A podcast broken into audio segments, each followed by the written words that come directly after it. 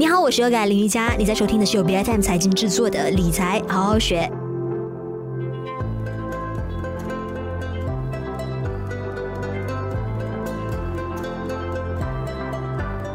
在现今老龄化和少子化问题相当突出的年代呢，其实有开始出现了一个现象，叫做养老焦虑的。那不晓得在马来西亚的你呢，是不是也啊深深的感受到这样子的一个焦虑的感觉？那其实看到这里一份数据呢，预计到二零四四年，六十五岁以上的人口比例呢，会将从现在的差不多百分之八给翻倍到百分之十五。那到了二零五六年呢，这个数字可能。可能会来到更加严重的百分之二十，这个其实就是我们马来西亚本土出来的一个预测数据。那这么惊人的结果呢，其实也像是在警醒着大家，尤其是年轻一代，如果不趁着现在啊把握起自己的青壮年，做好相应的养老规划，那恐怕自己就算储蓄储多少钱都好的，那个涨幅也无法追上身体老化的这个速度。那今天来跟我们谈一谈当代年轻人养老焦虑的这个现象，还有包括。单身养老又应该要如何的这个课题的嘉宾，就有职业的财务规划师，有 Joshua 龙耀基，你好。嗨，你好，大家好，我是呃 Joshua 龙耀基。是。嗨，Yoga，你好。你好，你好。其实以前就是一直不停的在听说，哎，嗯。这个国内退休的年龄不断的在被提高，但是这一两年呢，其实大家又针对一个新的呃年龄的阶段来做辩论了，就是说，哎，是不是应该要将这个退休年龄给推高到啊六十五岁啊？因为其实啊、我们国家早在二零二零年呢，五十五岁到六十四岁之间的这个劳动参与率呢，是已经有达到了将近百分之七十的，而且世界银行自己本身也预计说，六十五岁以上的劳动人口比例呢将会。大大的增加，所以有时候我们在做规划的这一块，是不是也不要把自身的退休年龄想得太过乐观？就是说，哎，可能我五十岁、五十五岁啊就能够退休这件事情，是不是大家可能会设想的太过美好？嗯，对对，其实这一个话题呢，在最近会越来越多人提起，而且也是因为一个全球的一个啊一个趋势啊，不只是马来西亚，因为人口老化在每个国家都在发生着。那么我们看到这一个。啊，退休年龄会在每个国家都会有不一样，尤其是欧美国家，很多其实都已经是六十二到六十五岁，甚至有六十七岁的。我相信马来西亚也会逐渐的提高这一个退休年龄，我相信是很快的事了。所以，而且好像近期也有很多我们身边的一些朋友聊天聊起，或者是一些一些客户呢，他开始会诶，除了自己本身的一些理财规划，他开始说，诶，我是不是也要看看我的养老？的这个规划到底要怎么去呃开始去呃呃去呃 planning 或是说有要去做一些什么东西，所以开始他们有这一方面的顾虑跟啊醒觉啦，我可以说提早啊跟提早的这个趋势。是，那么其实提高退休年龄呢？呃，对于我们国家相关单位来说，也是有一定的挑战的。因为其实大家都知道说，如果年纪大了之后，其实现在就算在一个嗯竞争比较激烈的职场环境当中，你来到三十四十以上的话的，其实你都很容易遭到年龄歧视的，就觉得说，哎，你的生产力跟效率会比较低下，而且你本身也不能够为公司卖命，就是你的这个工作时间呢会被局局限于朝九晚五或者是九到六这样子，你没有办法为呃公司付出更多的一个时间精力。那其实就是大家也必须要好好考量的吧。就是说，在职场发展当中呢，来到一定的年纪，甚至说六十五岁以上是非常不占优势的。嗯，这其实这一这个我蛮赞同的，因为其实啊，毕竟你看，我以前我们在踏入社会，诶，我我本身是八零后了，那么在于可能十年前在职场工作，可能我们。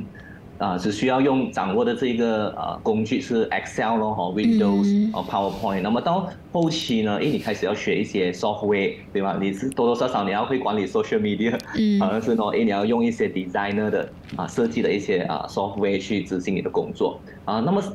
呃后期再再再后来可能就是你要你要认识 cloud。你要 drive，你要懂 data 怎么去 store，嗯嗯、我觉得都变化很快，可能到未来就是，哎，你如果你不会掌握一些 AI 的一些技术，哦，它操作的话，哎，可能你就被这个工作淘汰了。所以变化很快，所以对于年长者的确是有这样的一个呃 challenge 啊，就是挑战说，哎，因为他们我们毕竟年纪增长的时候，可能学习这个掌握能力可能没有这么迅速，我觉得是可以理解的，这是可以理解的，的确会有这样的现象。那现在这种现象级的养老焦虑的问题呢？呃，就连还没开始步入三十后的这些群体，都该开始关注起了这个养老的课题。对你来说，你觉得是不是一件好事？还是说，其实大家或许是想得太过于早了一些？那如果说，都还没到三十就已经想要做规划的话，你会有什么样的建议？呃，其实呃，我你问我的话，我个人是我觉得是好事来的，是好事，因为我们说有这样子的一个顾虑，那么是帮助我们是提前，我们以正面的角度来看呢、啊，就是帮助我们啊提前做好规划。这两方面的规划呢，第一方面我们当然讲养老就是要钱嘛，所以如果我们知道，比如说现在我们我三十岁，因为我开始说。哎，我退休的时候可能是 let's say 六十岁啊，我需要用一个啊 two million 两百万，那么我今天就要开始做一些什么样的动作呢？如果我说我开始啊做一个储蓄或投资吧，哦，可能我用这个 financial calculator 来算，可能哎你大概每个月我要存一个啊千三左右去累计那些 ROI 是啊年回报率是八个 percent，哎，那么我要付出的是千多块，然后我可能就到了这个 two million，但是可能如果四十岁我才来想这个话题。我才来做这动作，哎，我可能就翻几倍了，可能就要三千、三千四、三千五，还可以达到两个 million。说五十岁才来想啊，当然更加不用说。我觉得这个提早呢，对于很多啊，我们在做财务规划是有帮助，就是说，哎，更加谨慎的去消费，更加会懂得去做好啊适合的一些投资储蓄。那么另一方面的一个好事呢，我认为是思想上，因为当我们觉得，哎，我们退休的时候，我们开始思考。啊，现在我们的人都蛮有自己想要的想法跟啊这个意见，就说，哎，我我退休我要在什么地方居住啊？啊，我喜欢不喜欢那种环境？那么退休的时候啊，我想去旅行呢，还是说我要有很多一些朋友的一些圈子？那么开始思考的时候呢，我会知道说，哎，现在如果我要有那一个生活，我现在就要开始想一想，哎，我现在的买了房子，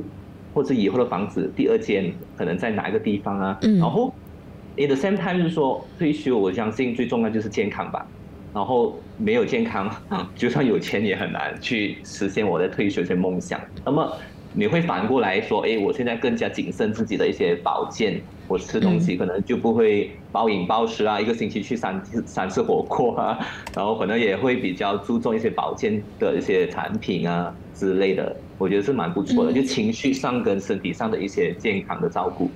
嗯，那我们马来西亚的养老保障体系呢，是不是其实还有很大的一个不足之处？然后是需要大家除了有了公积金之外呢，还需要怎么样多下其他的功夫去弥补不足的地方？关、嗯、于马来西亚呢，其实我觉得啊、呃，当然有不足地方是有，还有我们可以谈一谈。但是 before that，我觉我觉得其实马来西亚做的不错的就是有这个，当然我们说的公积金吧，它的稳，它的收入也蛮稳健的，尤其是看到这。这几年金融风暴，哎，它还是可以持续给到很稳健的这个回报率。其实马来西亚另外一个，它在二零幺二年，它也是推出了一个叫做私人退休计划 （PRS） 啊，Private Retirement Scheme。然后有它其实是鼓励，因为马来西亚很多，我看大概有五十 percent 的这个劳动人口，尤其是自雇人士或者一些是散工啊、非劳动、非正规的呢，所以他们是没有 contribute 这个 EPF，所以 that's why 这个 PRS 就可以。这个私人退休计划就可以弥补，它是鼓励一些自雇人士也可以去啊为自己未来做一个储蓄，然后来预备这个养养老金。然后另一方面，我觉得所说这个社保也是非常好的，可以照顾到一些啊啊啊或者是一些残疾跟失业的一些津贴。那么讲到不足之处呢，当然我们看到虽然是有以上这一些啊公积金啊、所说之类，还有一些 PRS。那么其实它的覆盖率还是蛮低的，嗯，其实有很多人还是没有去做这一个 contribution，所以呃，然后这个是第一点，第二点我看到是啊呃，呃有了这个 E P A，很多人会很在于三五年里面在可以领 lump sum 的时候呢，他们就花完了，这个也是很可惜，是因为关系到个人理财的知识吧，我觉得是很很他们理财的一些方式，所以很多人觉得哇，我退休一笔钱我就。从来没这么富有过，然后可能就在于花钱方面就比较冲动一点。嗯，所以这些都是我们看到的一些问题。当然还有的要改进的地方，可能就是一些啊养老的一些医疗设备啊、保障啊，因为这种是牵涉到于国家的一些政策跟啊体系的东西。呃，我是呃，我很希望看到马来西亚会有更多怎么讲长者 friendly 的一些公园啊、parks 啊，或者是一些 activity 啊活动。也看到让他们可以在退休的时候，他们可以有一些活动可以去进行，也可以 contribute 一些社会的一些小小的一些贡献，这样子，我觉得这方面还蛮缺乏的。是，那在每一次说到这一类的规划的时候呢，其实会不会说男性跟女性要就是考虑到的因素跟点是啊比较不同的？那会不会说男可能就是为了要顾及到下一代，还有另一半的话，那尤其是另一半太太没有工作的话呢，那么他们或许就是要。考虑的会更加多一些。如果这一方面，当然有男士的话，如果是结婚已婚的啊，如果太太没有工作，那就很家庭主妇的，可能他需要负担两个人，嗯、他的确是需要啊预备更多啊，不只是自己的，还有另一半的这个啊养老金。嗯。那么如果是说女女女女性的话呢，呃，要考量的是，因为女人普遍上都比较长命吧，average 的哈，平均寿命都有可能。啊啊！这个老伴不在了，去世之后，那女人还可以活动很多年，所以他们要准备的这个钱啊，相对也会要比较多，所以这个真的是要去啊，好好的去看看规划。是，除了现金储备之外呢，其实如果说想要为家庭做好更完善的一个保障的话的，其实可以透过什么样的方式渠道做到？呃，其实渠道不是没有，就是说啊。呃在这个市面上有很多理财的产品，就是说看看自己适合的一个风险的程度。如果是说，哎，可能说男女不一样嘛，如果男人可能可以比较高风险，你可以试下一些，比如说这一个呃股票型啊、债券型的啊这一些投资。那么如果是女女性，可能说，哎，我需要保守派的，那我们可以试一下这一个尝试放一些钱在这个呃保险型的这个年金啊。或者是说一些比较低风险的一些长期债券，然后尤其是一些我们所发展的 developed market 的一些 investment grade 的一些 bond 啊，我觉得这个都是不错的，因为他们可以拿领这个定期，因为我们养老其实养老金关注也不是以你可以存到多少钱，我觉得更重要的是说你存到那一笔钱，它能不能够定期定时给我们。直到我们终老，啊，这个我觉得这个是关键。所以如果我们的这一个 financial tools 呢，它有这样的一个 features 呢，都其实就是说，哎，我们的 cash flow 都一直有在，每个月哎都会给我，都会给我，然后就很好啊，就是好像以前我们的一些 pension fund 退休金之类的，啊，这样的一个形式啊。是我一直以来呢，说到个养老的时候，我总以为说，好像主流的一个思想就是说，哎，除了要把自己跟另一半顾好之外，就是无论男女啦，这是双向的。那还有包括下一代，其实我发现更多的啊，身边的年轻朋友，他们从来都没有把婚姻当做是一个必须的人生的选项。他们觉得说，啊，做养老规划，我就是只想到我自己，那就形成了这个所谓的单身养老。那么如果说，在接下来这一条道路上，就只有一个人在这个生活当中跟人生当中，呃，孤军作战的话，其实你认为，哎，这个在这个规划的设计上又有什么样的一些不同？嗯，对对，的确，现在也有很多人不想结婚，所以这一个，或者是说，哎，就算结婚，哎，我也不知道说这个婚姻是是不是持久的，啊、所以他们就想说，哎，这个规划方面肯定是只想到说，哎，自己本身的一个权益跟利益而已。啊，也没也没错啦，我觉得先顾好自己哦，然后。啊，才才看其他的。如果如果谈回单身的话呢，我觉得这里我觉得可以综合三三个东西要看的。第一是钱哦，啊离不开的嘛，养老就是要钱。那么钱方面可能就是刚刚我们讲的一些保险啊、储蓄、投资之类的。另一个就是健康，健康就是饮食方面真的是要注意咯。哦，现在呃这一些保健、情绪的健康啊。然后第三个就是感情，我觉得因为单身呢，就毕竟他。在呃生活上可能会可能，然后我是说就是比较孤单。那么当退休之后，他需要增加的是在感情方面这一些 input，比如说可以在于一些朋友圈啊，你有没有一些固定的兴趣啊？朋友圈我们讲喝茶、养茶、game 哦这样子，OK 哦 high tea anything，或者是有一些呃兴趣的活动的，我觉得很好的，或者是一些社交啊、朋友聚会，或者是我觉得 especially 女性啊，我是说女性单身的，可能在于。这个以前可能在于啊，都在忙事业啊，忙这些生活，很很少有自己的一个 me time。都哎，你要出外旅游啊，你要有自己的时间。哎，这个时候就是在退休可以完成很多你想要做的事情。所以这个感情方面的 input，我觉得是啊蛮蛮重要的，就是要去思考。当然有一些在这边提到单身，在于理财方面呢，我觉得在于呃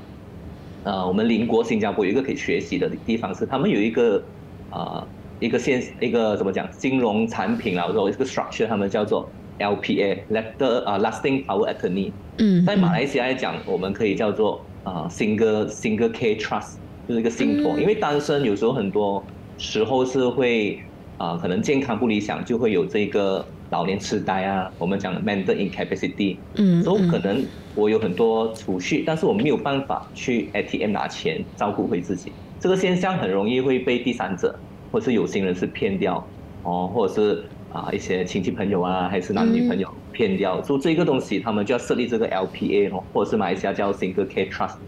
来将都在法律上授权给一些机构来照顾自己。可能的 CK 啊，或者是说给钱给一些啊，这一个工人啊、maid 啊来照顾，但是他钱是做保护的，你的财产是做保护，我觉得这个是可以探讨一下的。如果是单身的啊人士。是，所以其实呢，也希望说接下来在市面上可以看到更加多专门为大龄的单身人士而设计的这一些相关的理财、投资复利的产品，因为我觉得这一个方面的啊需求量是非常大的。现在就连我本身也在希望说，哎，如果说每个月可以让我就是固定的花一笔钱。来为自己做好养老规划，可能就投资一间一套房或者是一个房间一个单位这样子，为自己在以后的这个养老村当中，就是先争取一个名额的话，哎，我非常愿意。所以接下来我们在节目上就也可以多延伸探讨一下啊这一类相关的产品。今天非常感谢有卓耍龙耀机这位职业的财务规划师在我们节目上做分享，谢谢。